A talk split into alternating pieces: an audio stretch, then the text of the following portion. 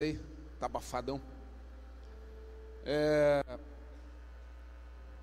essa essa noite para mim, esse dia, na verdade, eu não sou uma pessoa que faz muita conta quando eu venho ministrar. Eu só peço a Deus que fale através de mim e que use minha vida. E para esse domingo em especial, eu não consegui preparar nada no sentido de slides e de uma palavra, sei lá, de repente mais elaborada, porque o meu coração ainda é muito contristado por tudo que vi e transformado, me vinha só um pensamento, um sentimento e uma vontade. E foi por isso que eu falei com o Guto ontem, anteontem, não me recordo e falei que eu queria que essa canção que cantamos há pouco fosse cantada aqui. E o tema da minha ministração é até o tema dessa canção. E quando Deus colocou no meu coração esse tema, depois eu lembrei dessa canção e foi por isso que eu pedi. Eu tenho você. Uma declaração a respeito da maior riqueza que nós temos, que é Jesus. E às vezes você precisa ser colocado em lugares, você precisa ser levado para ambientes para entender isso. Eu não vejo a Terra Santa como um lugar, um ambiente voltado a um sincretismo religioso. De repente você vai até lá como se fosse um lugar para te dar sorte, para acelerar a tua vida. Não. É um lugar que se você puder ir, vá. Faça o que você puder para estar lá, porque você vai pisar na história que você crê e vive. Mas até então eu não entendia muito. Vamos trocar aqui para ver se de repente fica melhor. Pelo menos para mim não está legal. Som, som, som, som. Ah, está desligado embaixo, né? Som, ei.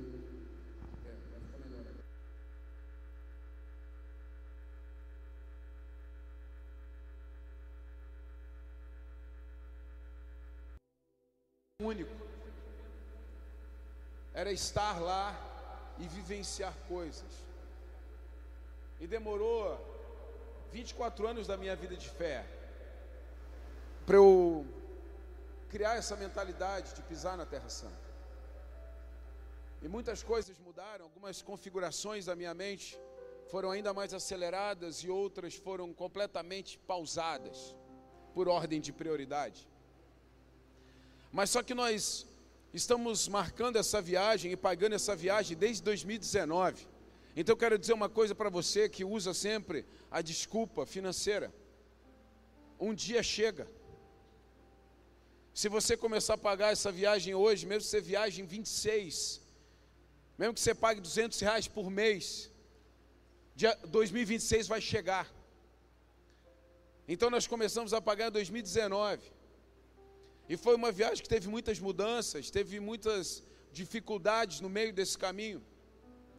E pensamos em desistir, conversei com a agência, chegou a pandemia, uma série de outras coisas. Mudou o roteiro e eu falei: "Não, eu não quero mais, vamos desistir". E ficou, era mais difícil desistir do que continuar. Desde o começo nós sabíamos que era uma viagem que ia ter uma parada em Paris e depois ia para Israel. Até então, OK. Minha esposa tinha um sonho de conhecer Paris. E eu, como nascido no Lhacap, meu sonho era conhecer o centro da cidade. Nem sabia que Paris existia.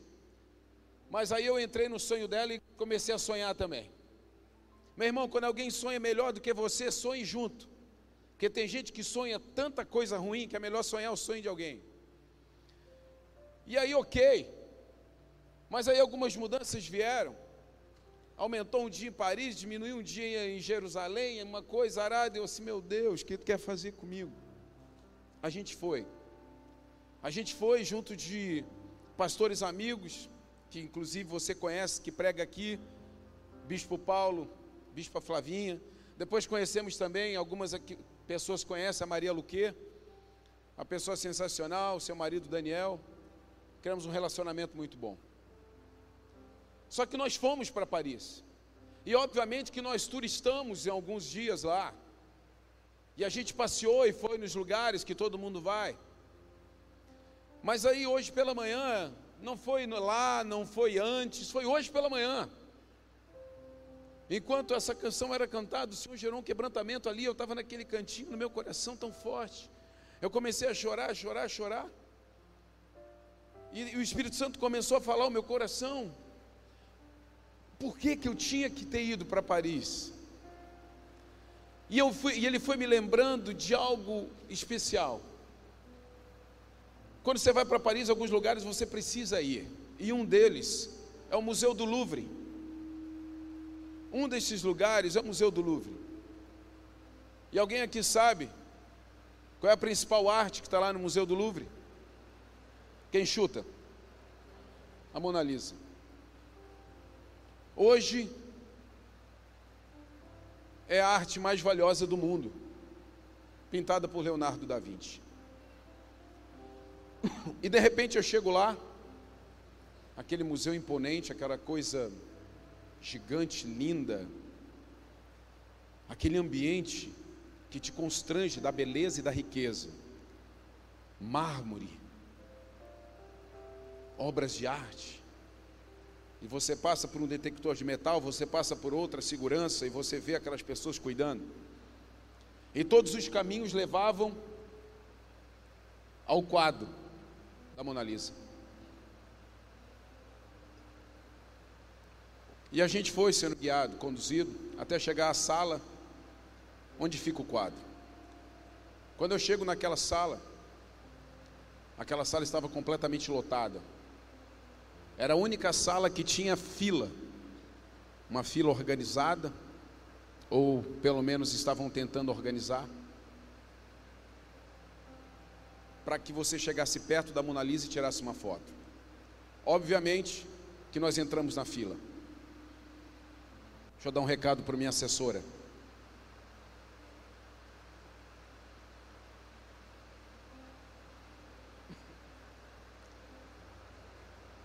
Entramos naquela fila.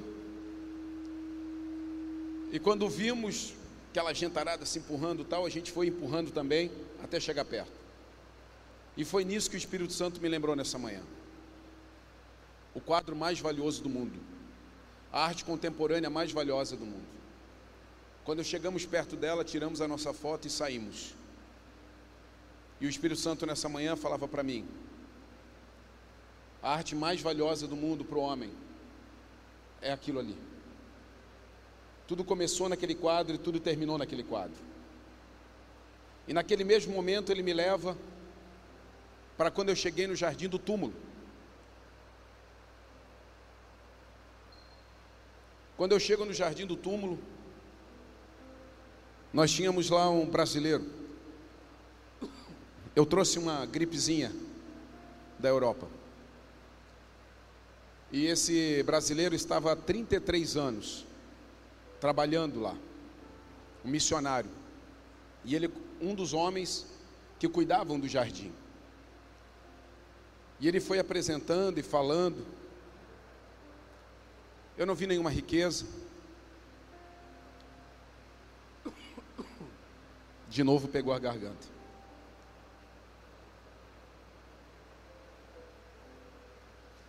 Eu não vi nenhum cenário incrível, não tinha nenhum detector de metal. De repente eu cheguei no túmulo. Para quem já foi, eu não sei o que sentiu.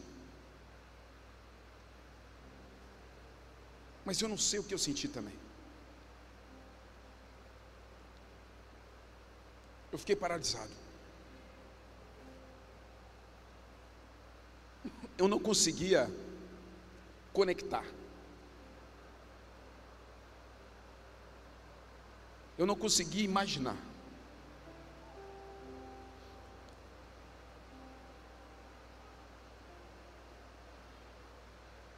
De repente o Espírito Santo me levou para refletir sobre algo na obra mais valiosa para o homem. Quando eu olhei para aquele quadro, tudo começava ali, tudo terminava ali. na obra mais valiosa dos céus. Tudo começava ali, mas não terminava ali. Eu saí da frente do quadro da Mona Lisa pensando, it's okay, conheci, check. Eu saí de dentro do jardim do túmulo pensando, esse evangelho continua em mim. Essa obra continua em mim. Não terminou aqui. Começou aqui. Começou aqui. Então, de manhã, quando o Espírito Santo foi trazendo isso ao meu coração, isso foi me quebrantando de um jeito. Eu fui acelerando meu coração, eu fui pensando: o que, que Deus está fazendo comigo? O que, que Ele quer falar comigo? E Ele me levou para o Evangelho segundo João, capítulo 20, a partir do verso 1. Se tiver, coloca aqui no telão para mim.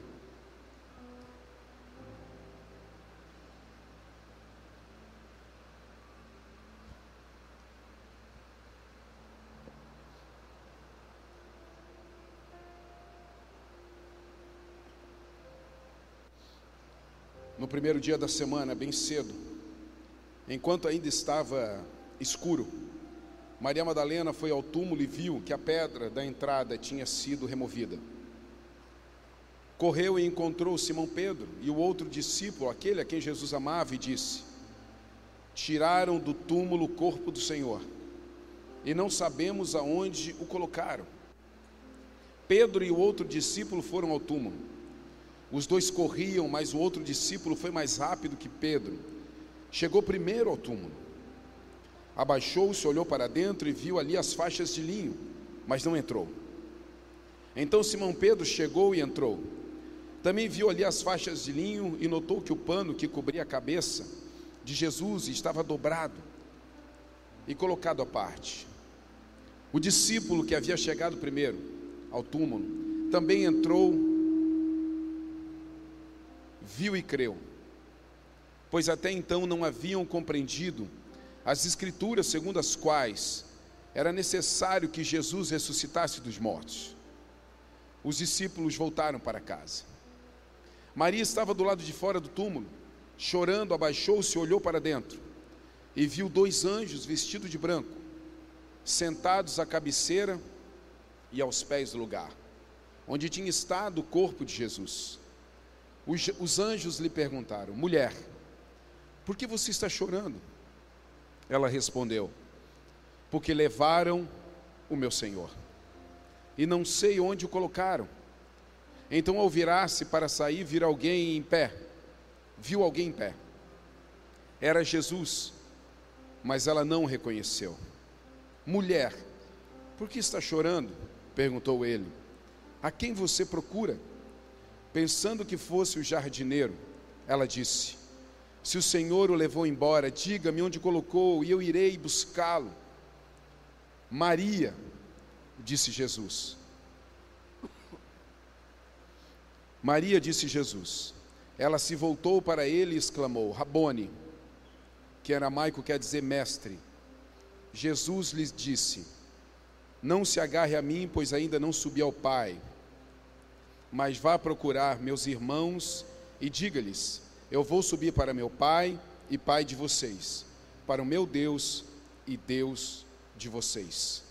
Maria Madalena encontrou os discípulos e lhes disse: Vi o Senhor. Então contou que Jesus havia falado. Abaixe sua cabeça, vamos fazer uma oração.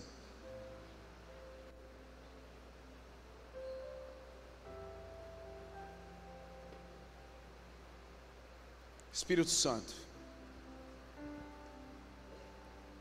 Revela-te, Senhor Deus, nessa noite.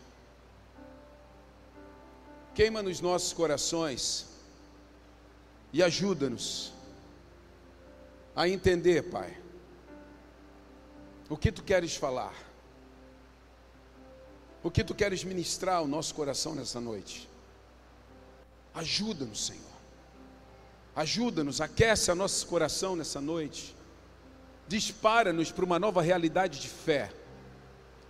E faça-nos encontrar em Ti tudo o que nós precisamos. Essa é a nossa oração. Em o nome santo de Jesus. Amém. Sabe, queridos, por favor.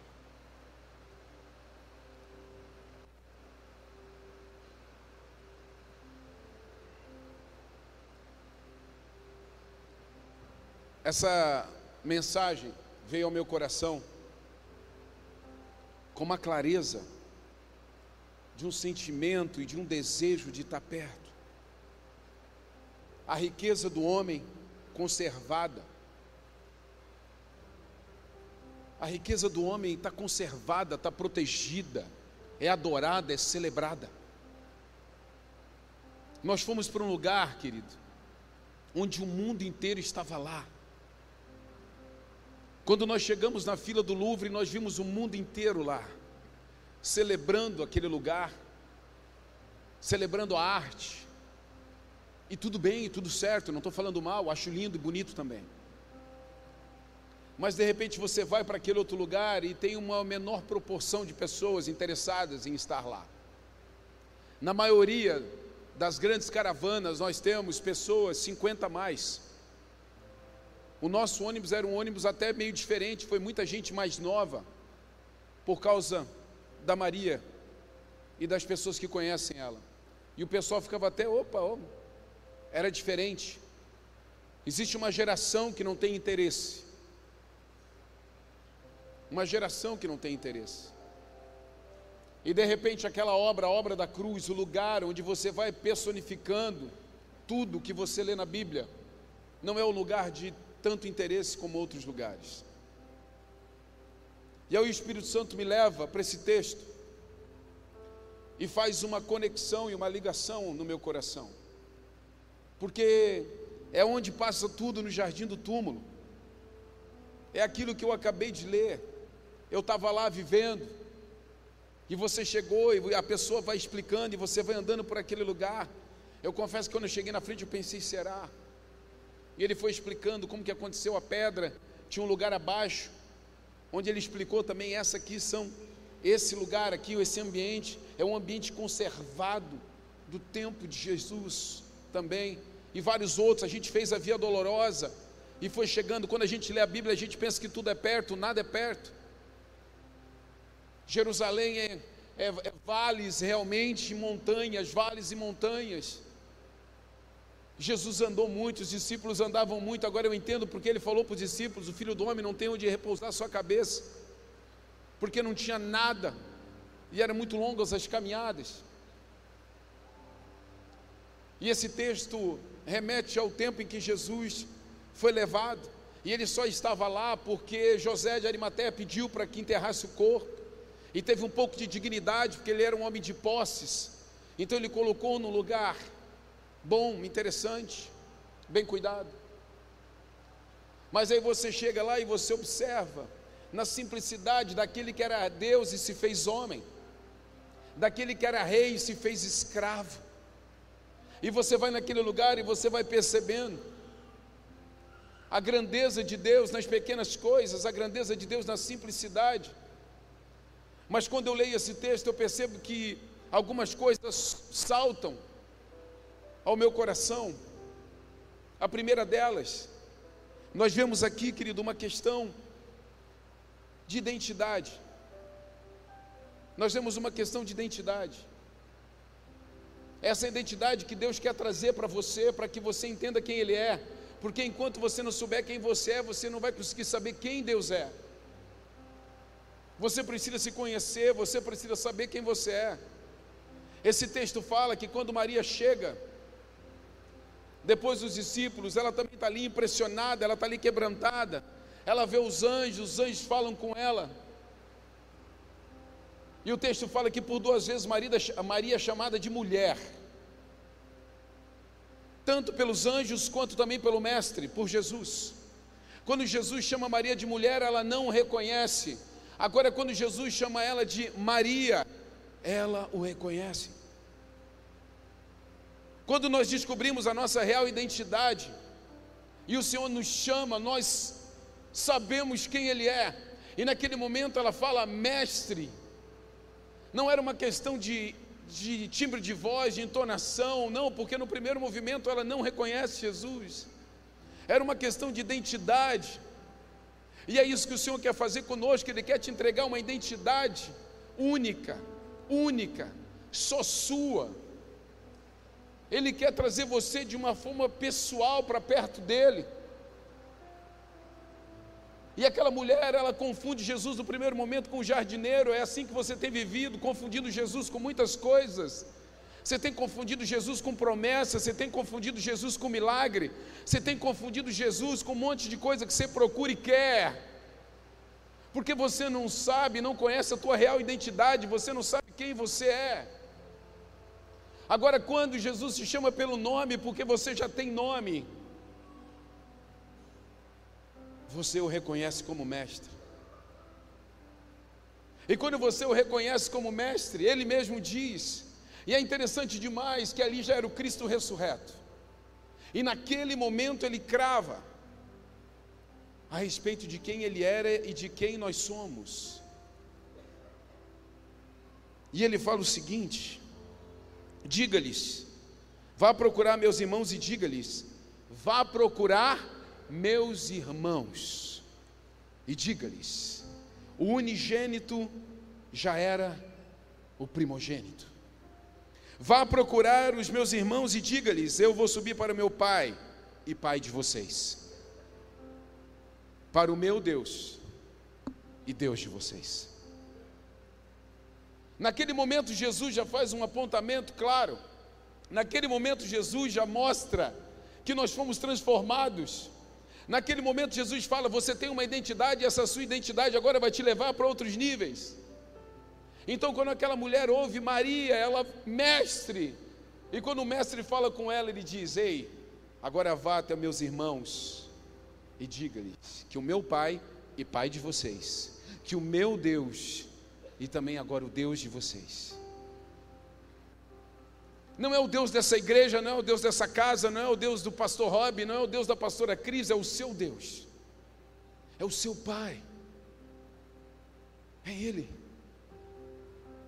Ele quer que você tenha esse sentimento de pensar: Jesus, se eu te tenho, eu tenho tudo. Se eu te tenho, eu tenho tudo. Naquele túmulo tudo começava ali, qualquer outra obra, qualquer outra coisa, querido, tudo termina lá. Você pode juntar riquezas, você pode comprar coisas, adquirir coisas, mas tudo termina ali.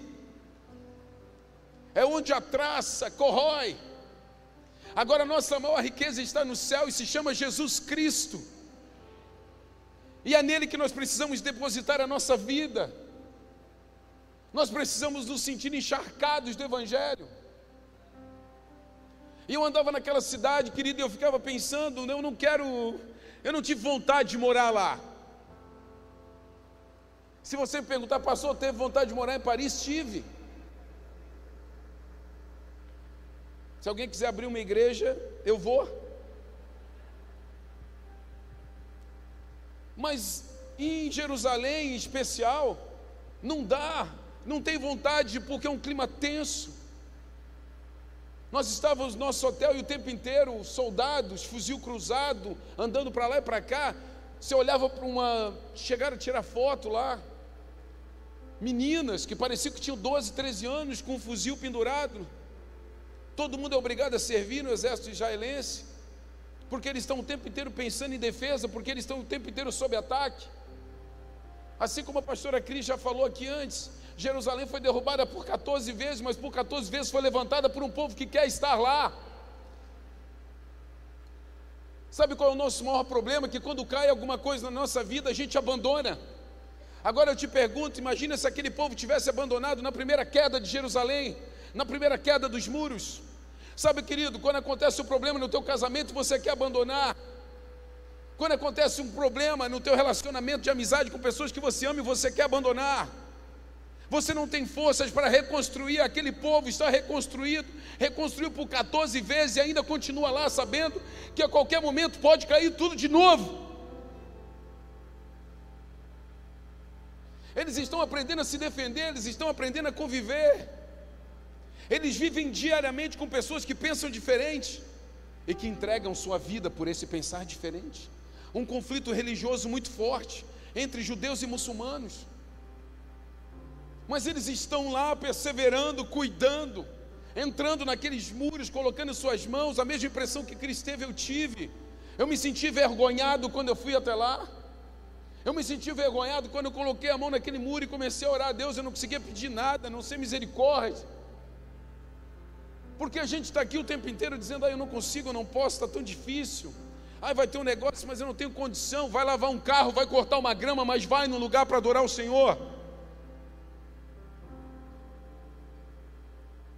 Para outras coisas a gente ajuda e consegue ter, para outras coisas a gente consegue levantar recursos, mas para as coisas do reino de Deus parece que tudo é complicado demais, parece que tudo é difícil demais, porque não é prioridade. Porque não é prioridade. Então você olha e você pensa: uau, 14 vezes reconstruindo e ainda animados, felizes. O nosso guia era, é brasileiro, mas ele foi cedinho para lá com 12 anos de idade. Os seus pais foram morar lá, então ele já se sente um israelense. Então ele é apaixonado pela terra e, e não me convide para ir embora.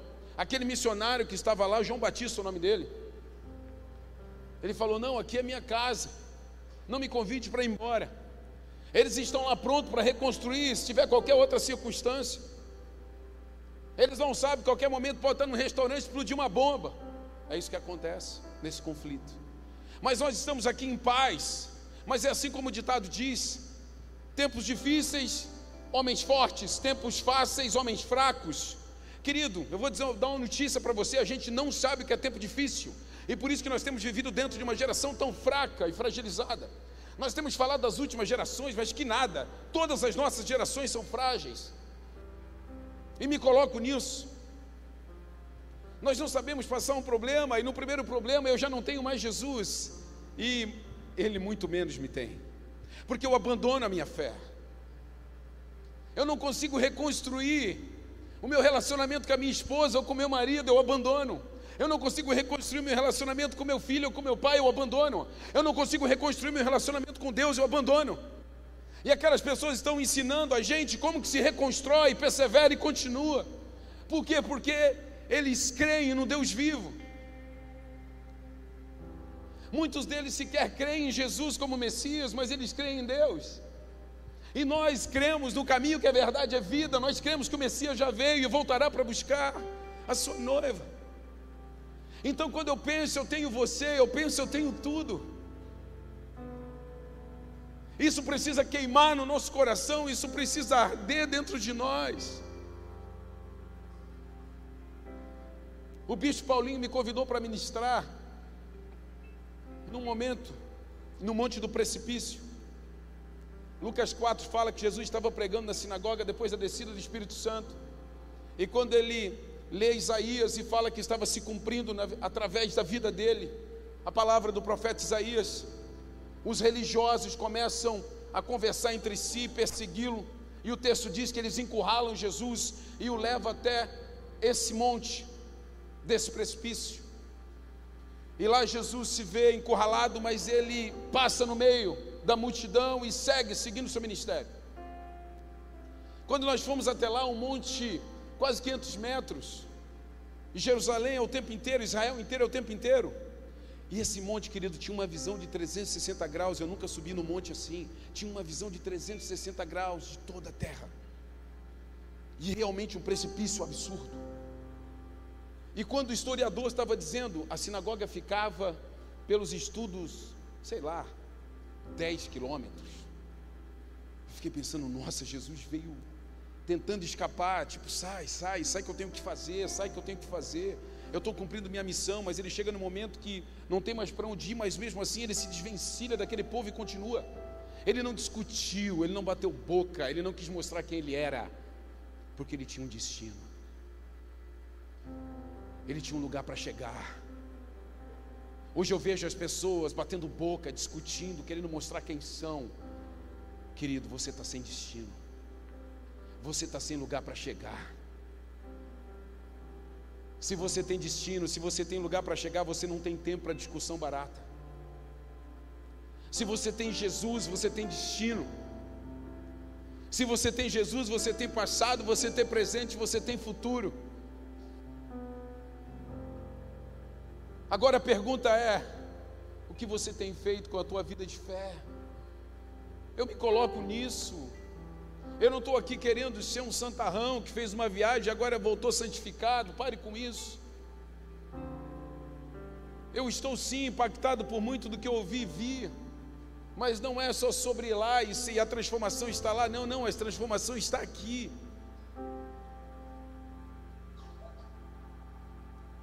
Mas quem é Jesus para você? É um personagem de um livro? É um cara gente boa? que você personifica no teu estilo, e ele é legal para você, quem é Jesus? Uma pessoa que é legal você seguir, porque as pessoas que você conhece seguem também, então, legal fazer parte disso. Quem é Jesus para você? Quem é Jesus para você dentro do teu quarto? Quem é Jesus para você sem ninguém estar por perto? Quem é Jesus para você? Quando você se sentir encurralado, quem é Jesus para você? Quem é?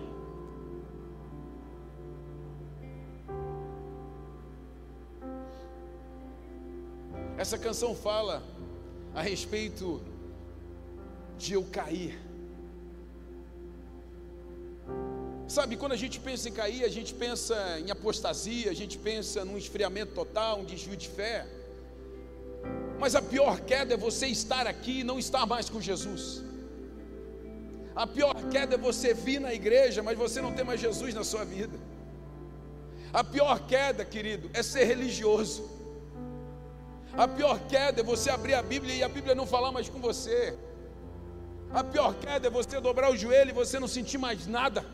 A pior queda é um louvor está tocando e os céus abertos nesse lugar e você está esperando para ir embora. Essa é a pior queda. E é nesse momento que você precisa se prostrar, é nesse momento que você precisa colar a cara no chão, é nesse momento que você precisa depositar a tua vida diante do altar e dizer: Pai, me ajuda, aquece meu coração de novo arranca esse coração de pedra que está endurecido. Eu não estou conseguindo me reconstruir mais, eu não estou tendo mais força para me reconstruir. Quem sabe eu sou o Neemias que foi construir os muros, mas os sambalates começaram a me cercar, dizendo: Você não vai conseguir, você não vai dar certo, pare com isso. E eu parei. Jesus nessa noite está te chamando pelo nome, de repente você tem confundido ele com um monte de coisa, porque você não entendeu. Você está sem identidade. Você está sem identidade.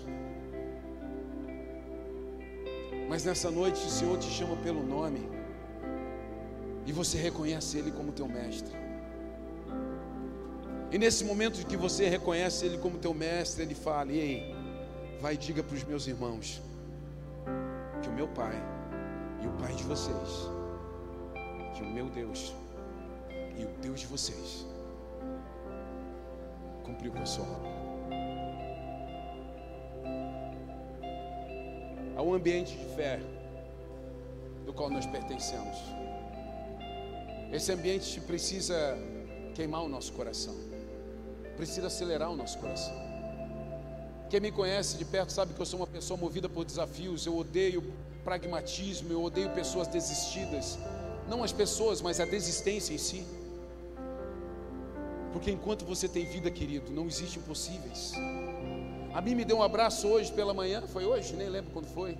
Foi hoje. E ela brincou comigo e falou: Quem diria do Lhacap para Jerusalém? Quem diria mesmo? É uma grande verdade uma grande verdade. Mas eu quero dizer uma coisa para você: quando você fala sim para Jesus, prepare-se. Quando você diz, Senhor, eu te, eu te tenho e você me tem, prepare-se. É uma jornada que você não tem mais controle. É uma jornada que você não tem mais, você não tem mais controle, querido. A vida de fé você não tem mais controle. É um passaporte que você não sabe para onde você vai. Você não sabe. E é por isso que tantas pessoas seguram tanto para se entregar de verdade. Porque quando você entrega de verdade, Jesus cumpre o propósito na sua vida. Essa é uma noite de aconchego. Essa é uma noite de aproximação. Eu não vim com um coração de juízo, eu vim com um coração de paixão. Mas eu vim com um coração de tanto temor. Visualizando coisas e pensando em coisas. E vendo pessoas vivendo a sua fé de uma forma alucinada e veroz. E eu pensando, Senhor, eu preciso ser mais apaixonado. Eu preciso ser mais apaixonado, eu não posso parar. De... A nossa mente, querido, já tem vias neurais prontas para dar desculpas. Você está pronto para dar desculpa quando chove, você está pronto para dar desculpa quando está calor, você está pronto para dar desculpa quando você está cansado, você está pronto para dar desculpa quando é muito cedo, você está pronto para dar desculpa quando é muito tarde, você está pronto para se esquivar daquilo que Deus quer que você faça, você está pronto. Você está o tempo inteiro pedindo que o cálice se afaste.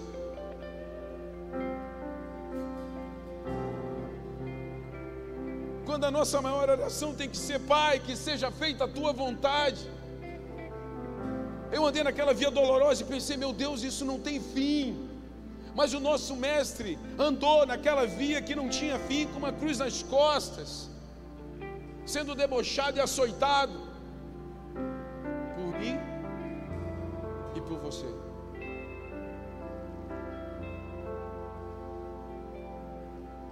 Ele não te abandonou, e nessa noite Ele está te chamando para reconstruir coisas que você está prestes a abandonar.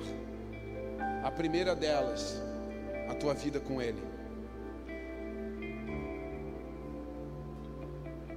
Existem pessoas aqui que sabem estão com o coração esfriado. Você sabe que o teu coração não está mais aquecido como esteve um dia. Você sabe. Você sabe que a tua família, o teu casamento já não está como um dia esteve. Você sabe. Nessa noite, Deus quer reconstruir coisas aqui. Ele quer falar o teu coração e Ele quer que você o ouça como um mestre. Ele te chama pelo nome nessa noite. Ele te chama pelo nome. Ele quer você perto. Ele quer colocar lágrimas de novo nos teus olhos. Ele quer colocar de novo um coração acelerado por Ele. Sabe, querido, por vezes eu venho na igreja, quando a palavra é oração ou vigília, e é uma briga para saber quem abre e quem fecha, pela miséria de pessoas que vêm. E de repente, quando eu chego perto daquele muro, e não era turista, não, que o turista você vê na cara quem é as pessoas estavam se esbarrando para entrar e sair. Quem já foi lá, imagina do que eu estou falando. Esbarrando, entrando, saindo, entrando, jovem, sozinho, adolescente, sozinho, garoa pegando chuva com plástico em cima do, do chapéuzinho, que não era o que pá, um chapéu maior. Entrando, saindo, entrando, saindo, eu tive que esperar para chegar, para tocar o muro, para orar. Tudo tem um porquê.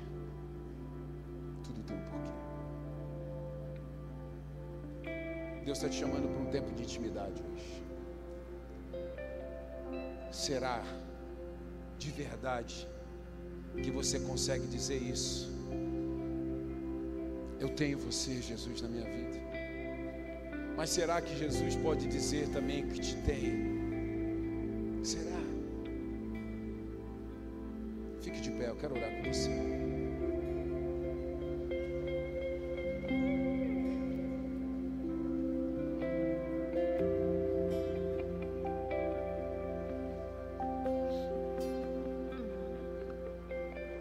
Há uma porção de Deus para essa noite.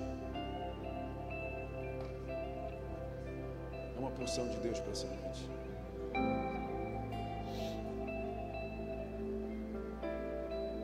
Eu estava com os meus filhos lá.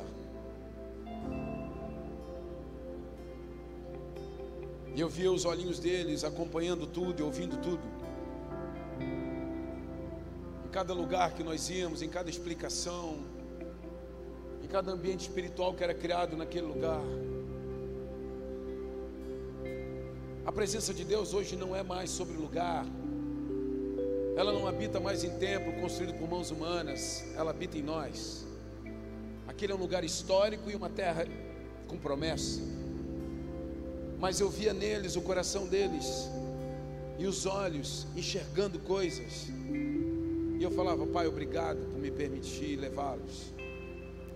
Obrigado. A minha vontade é que todos estivessem lá comigo. A minha vontade é que todos pudessem estar lá para a gente se abraçar e chorar junto em lugares tão proféticos quanto aqueles.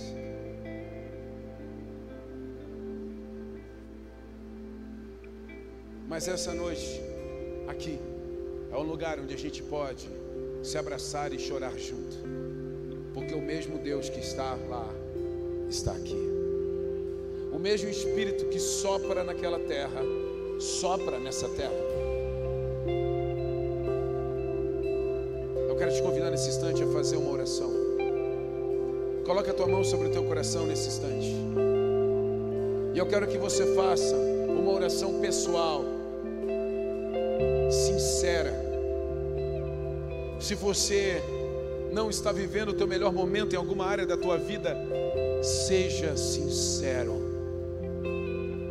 Seja sincero. Porque o Senhor só pode reconstruir. Ele só é construtor, querido. Ele só é, querido, construtor de lugares que se posicionam como ruínas. Ei, o oleiro precisa, o oleiro precisa de um barro pronto a ser moldado. Abra o teu coração e fale, Senhor, traz de volta as lágrimas para os meus olhos, traz de volta um coração quebrantado na tua presença, traz de volta, Senhor Deus, uma vontade de te buscar em oração um desejo de ler a tua palavra e me alimentar dela. Traz de volta, Pai, traz de volta. Aquece meu coração de uma forma como qual eu nunca experimentei antes. Me resgata nessa noite. Me resgata nessa noite. Me tira, Senhor Deus, de uma aceleração nessa terra, para um joelho dobrado na tua presença faça te enxergar como Pai. Me faça te enxergar como Pai nessa noite. Traz de volta, traz de volta, traz de volta.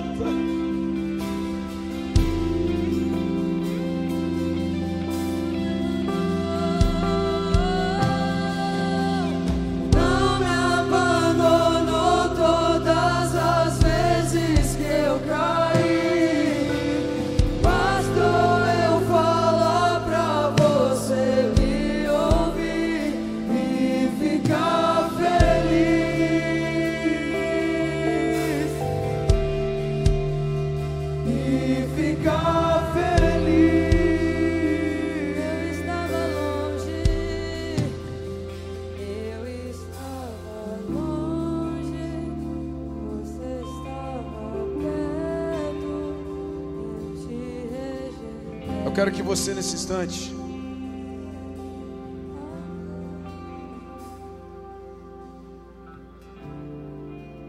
entenda o ambiente que foi criado aqui de quebrantamento. O Espírito de Deus está se movendo nesse lugar, eu tenho uma certeza tão grande. Se você quer mais Senhor, vem aqui à frente. Se você deseja mais da parte de Deus, vem aqui à frente. Vem aqui à frente. Vem aqui à frente. Vem aqui. Não é sobre quem está fraco, não é sobre. É, se você deseja mais, há uma porção. É uma porção, uma porção dos céus. Há uma porção dos céus. Há uma porção dos céus. Venha com o teu coração, venha com o teu coração aberto. Venha com o teu coração aberto. Deixa o Espírito Santo falar com você. Deixa o Espírito Santo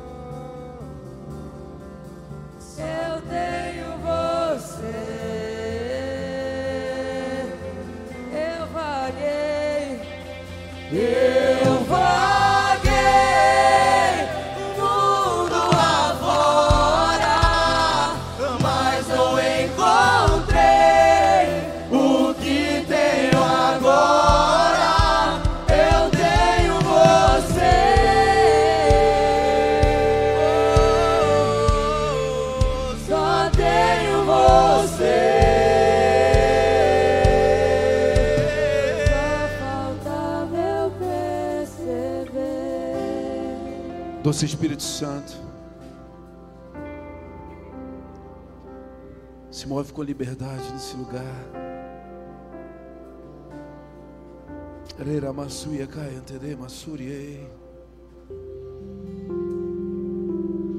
Ah, Senhor, vai aquecendo corações novamente nesse lugar. Ah, Senhor, traz de volta as lágrimas. Traz de volta um coração quebrantado.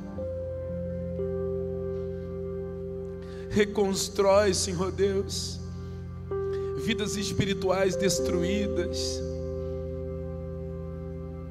muros derrubados da fé, pessoas cansadas dentro dos seus casamentos, dentro das suas casas, pessoas desestruturadas emocionalmente, desistidas, Reconstrói nessa noite, papai. Reconstrói nessa noite. Ah, nós queremos ser esse barro na mão do oleiro. Nós nos sujeitamos, Senhor, à forma que tu queres nos dar. Ah, nós não queremos nos moldar com os padrões desse mundo. Nós queremos a forma com que tu tens para cada um de nós. Chama-nos pelo nome nessa noite. Chama-nos pelo nome nessa noite. Ajuda-nos a te olhar como Pai, como Deus soberano. Ajuda-nos a te enxergar nos nossos piores momentos, nas nossas maiores misérias. Ajuda-nos a entender que se nós te temos, Jesus, nós temos tudo. Ajuda-nos a nos ajuda-nos a entender que um segundo na tua presença é melhor do que uma vida inteira longe de ti. Ajuda-nos, Senhor. Ajuda-nos. Ajuda-nos. Toca, toca, toca, Espírito Santo. Toca, Espírito Santo, em corações nesse lugar. Ah, esse homem, esse marido, esse pai, esse jovem. Ai, aquece esse coração, aquece esse coração. Essa mulher, essa esposa, essa filha, essa mãe. Aquece esse coração, quebranta, enche de amor e graça. Toca, papai, toca. Toca, papai, toca. Ah, Senhor, chama-nos pelo nome chamas pelo nome, Senhor. Chama-nos pelo nome.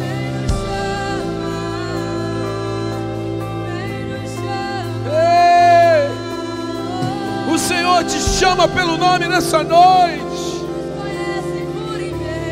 Ele te conhece, Ele conhece os teus pensamentos. Ei, Ele sabe o que você está pensando, sonhando e desejando. Coloque diante dele. Clame, clame, clame a ele.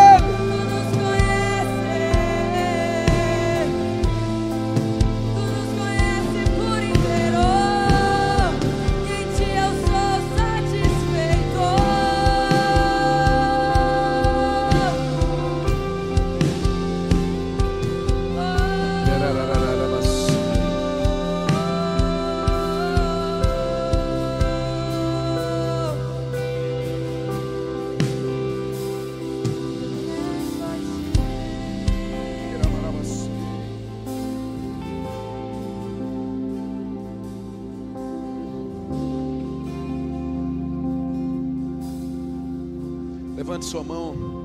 Você que precisa de reconstrução em alguma área da sua vida. Levante qualquer lugar que você esteja aqui na igreja.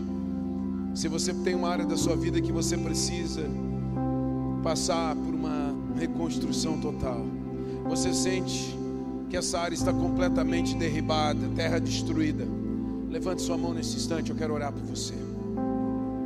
Feche teus olhos, levante tua mão pense nisso que você está, que você trouxe à sua mente. Pai, esses homens e mulheres que estão com suas mãos levantadas nesse instante, estão expondo uma área da sua vida. Estão expondo uma área da sua vida, Senhor. Tu sonda e conhece cada um desses corações, tu esquadrinha os nossos corações. E tu sabe que área é essa? Uma terra destruída. Um sentimento pesado, duro. Mas entra agora, Pai. Entra agora, Senhor Deus, nesse coração. Entra agora nessa mente, vai mexendo as estruturas. Vai arrancando, Senhor, toda miséria de pensamento. Vai arrancando, Senhor Deus, toda impossibilidade. Todo trono que foi levantado nessa vida e esse trono tu não estás nele. Toda idolatria caia por terra na vida desse homem e dessa mulher todo espírito de religiosidade que tomou essa vida e acabou arrancando a tua presença, a sensibilidade da tua presença. Em o nome de Jesus, toca no coração desse homem e dessa mulher que estão com a sua área familiar destruída, um casamento destruído em o nome de Jesus, que haja restauração que haja restauração, que volte a paixão para dentro do coração desse homem e dessa mulher.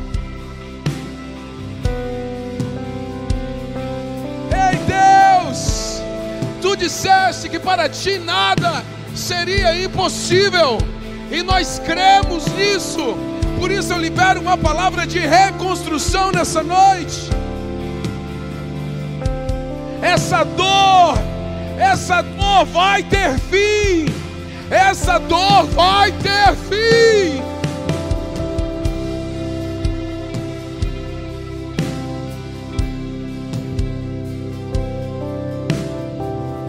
Massuye.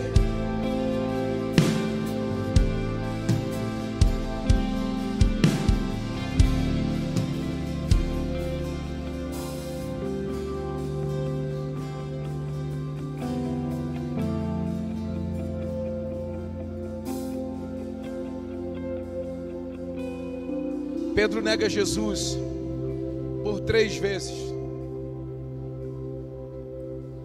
Depois que Pedro nega Jesus, Pedro vê muitas coisas ainda acontecerem. E ele sente um arrependimento e contristamento muito grande no seu coração. Mas depois que Cristo é entregue naquela cruz, Pedro, junto de alguns discípulos, volta a pescar, volta a ser o pescador de antes. E é naquele momento que Pedro tinha voltado a ser quem ele era, e não quem Jesus propôs que ele fosse, que Jesus o reencontra novamente ressurreto. E a mesma forma com que Jesus encontra Pedro na primeira vez é a forma que Jesus encontra Pedro na segunda.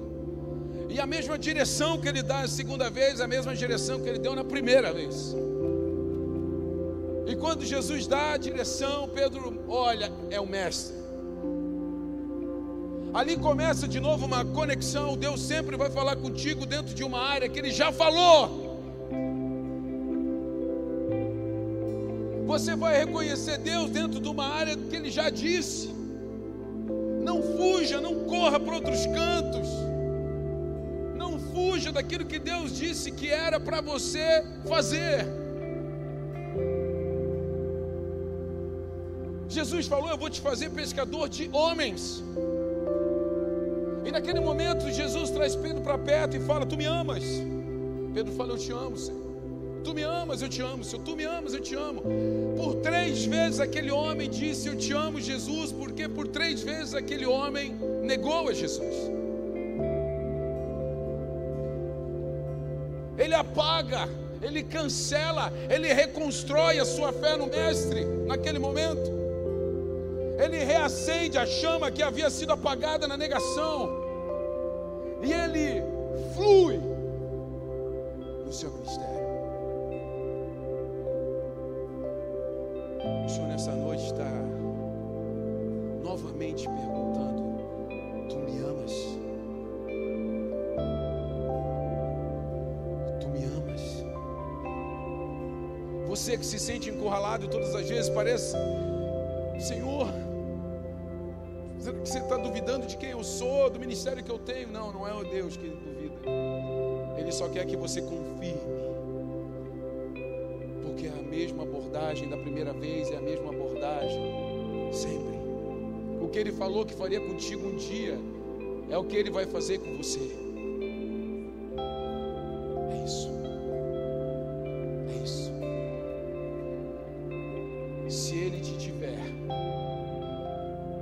Você vai ser, você vai ter tudo o que você precisa para ter uma vida abundante nessa terra. Se ele te tiver, você vai ter tudo o que você precisa para ter uma vida abundante nessa terra. Mas nessa noite ele pergunta para você: Você me ama? Você me ama? Você me ama? Então faça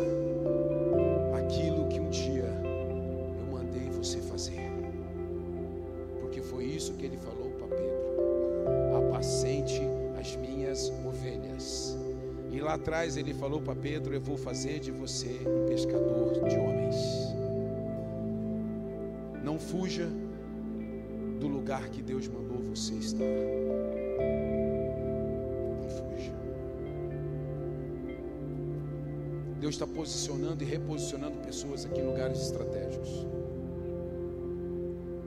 Há uma urgência nos céus em salvar vidas. Há uma urgência no coração de Deus em fazer você entender que você é uma peça fundamental do corpo. Você precisa viver a realidade que Deus mandou você viver. Você precisa viver o chamado que Deus mandou você viver. Não volte, querido, a fazer o que você fazia antes de Jesus. Porque Ele vai te encontrar e vai dizer: Você está no lugar errado. Aqueça o teu coração. Dispare o teu coração para uma nova realidade nessa noite. Eu vejo pessoas aqui nessa noite com o coração quebrantado, mas ao mesmo tempo com muita dúvida. Dobre o teu joelho e fale com o Senhor. Ele vai te lembrar o que um dia Ele disse para você. Dobre o teu joelho e fale com Deus. Ele vai te lembrar do que um dia Ele falou que Ele queria que você fizesse nessa terra. Do chamado, do dom, do talento específico que Ele colocou sobre os seus ombros. É sobre isso. Sabe, eu sou apaixonado pela igreja, eu sou apaixonado por Jesus e pela igreja de Jesus, porque essa é a igreja gloriosa. Essa é a igreja que as portas do inferno não vão prevalecer. Quando eu e você estivermos juntos, unidos, num só corpo, tendo Cristo como cabeça, aliançados, ajustados, caminhando numa vida de fé. Sabe, querido, nós somos peregrinos, nós somos forasteiros nessa terra. Que as nossas conquistas não nos tenham mas que o Evangelho nos tenha até o último fio do nosso cabelo. Que a vida que Deus nos deu nos tenha por completo. Eu quero te convidar para uma nova jornada de fé. Te convidar para uma intensidade. Eu quero te convidar para uma insanidade no que diz respeito a mergulhar na presença de Deus. Deus vai te colocar em lugares onde você vai ser luz. Deus vai te colocar em ambientes onde você vai ser autoridade. Deus vai te colocar em ambientes onde você vai ser influente. Deus está levantando pessoas influentes para falar do seu nome, porque só é, só tem voz quem é influente. Deus está te colocando como influente em lugares para que você tenha voz e fale sobre Ele. Aqueça teu coração nessa noite. Aqueça teu coração. Eu quero dizer para os pastores dessa casa e para os líderes dessa casa: nós estamos vivendo um tempo profético, mas nós vamos ter uma aceleração nos próximos meses, do qual nós não imaginávamos viver. Você está ouvindo o que eu estou falando? Se prepare para isso, porque você pode se distrair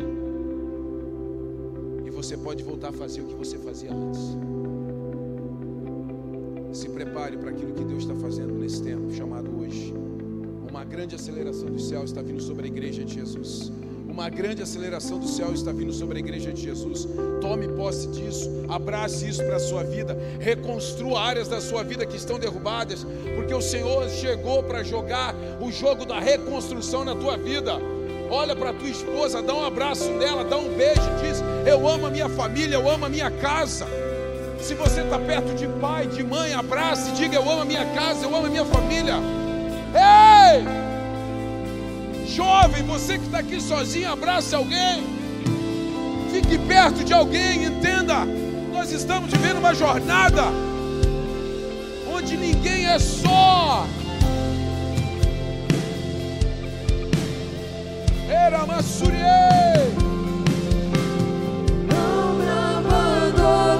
todas as vezes que eu caí.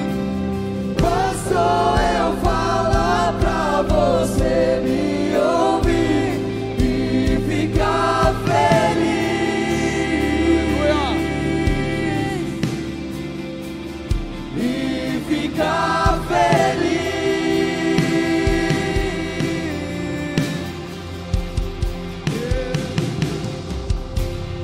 por um instante antes de você voltar para o seu lugar. Não volte ainda não.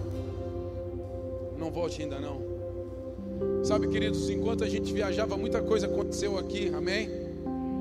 Dia primeiro tivemos um tempo sobrenatural. Eu só ouvi falar do grande do poder de Deus que foi dia primeiro no nosso alto de Páscoa. Deus está levantando, querido, e nos posicionando dentro de montes. Nós temos falado muito a respeito disso. E Ele nos colocou dentro do monte de cultura, de entretenimento, e nós vamos continuar. Prepare-se para o final do ano, nós vamos fazer algo incrível nessa casa. Vamos ter várias sessões, porque uma só já não dá mais. Muitas coisas vão acontecer. Muitas coisas vão acontecer. E eu quero pessoas do meu lado que entendam o que, que a gente está fazendo. Eu quero pessoas do meu lado que entendam para quem que a gente está fazendo. Porque o grande problema às vezes é você fazer a pessoa entender que não é para mim. Eu não preciso que você faça uma peça, eu não preciso que você faça nada por mim. Mas nós estamos fazendo pelo perdido, pelas almas, pelas vidas, pelas famílias que estão quebradas, destruídas, pelas pessoas que estão morrendo sem Jesus. E nós temos uma liberdade incrível para fazer. Deus está colocando coisas nas nossas mãos e eu não vou deixar de fazer aquilo que Deus está mandando eu fazer. Nós estamos passando por um tempo de aperto no que diz respeito à estrutura, graças a Deus. Mas eu sei que hoje muitos pais estão com seus filhos aqui porque a gente não tem espaço no Kids.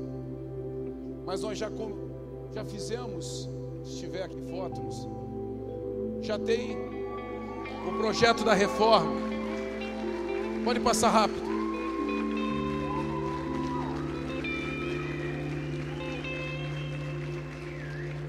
Nós vamos reformar toda a parte de baixo do Kids, nós vamos ampliar a parte externa da igreja. Vai sair a cozinha dali, a cozinha vai para fora. Nós queremos ganhar pelo menos mais umas quatro salas. Nós vamos fazer um monte de estrutura lá para fora.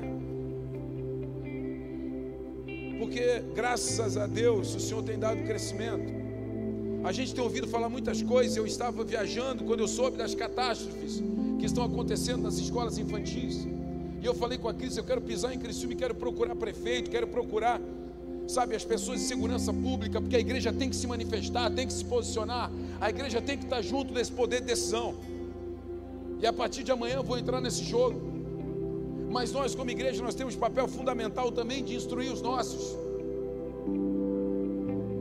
Você tem que participar de tudo isso que está acontecendo.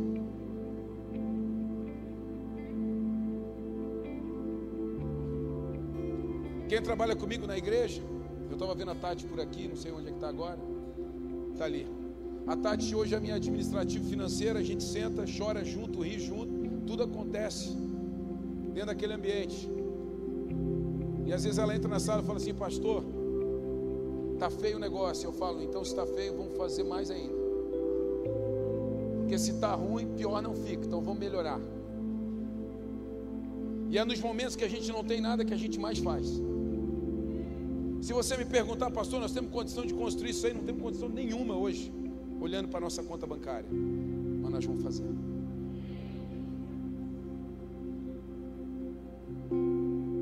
Eu quero mover você, irmão. Eu quero mover você a gente fazer coisas que a gente nunca imaginou fazer. Eu estou vivendo hoje coisas na minha vida que eu nunca imaginei viver.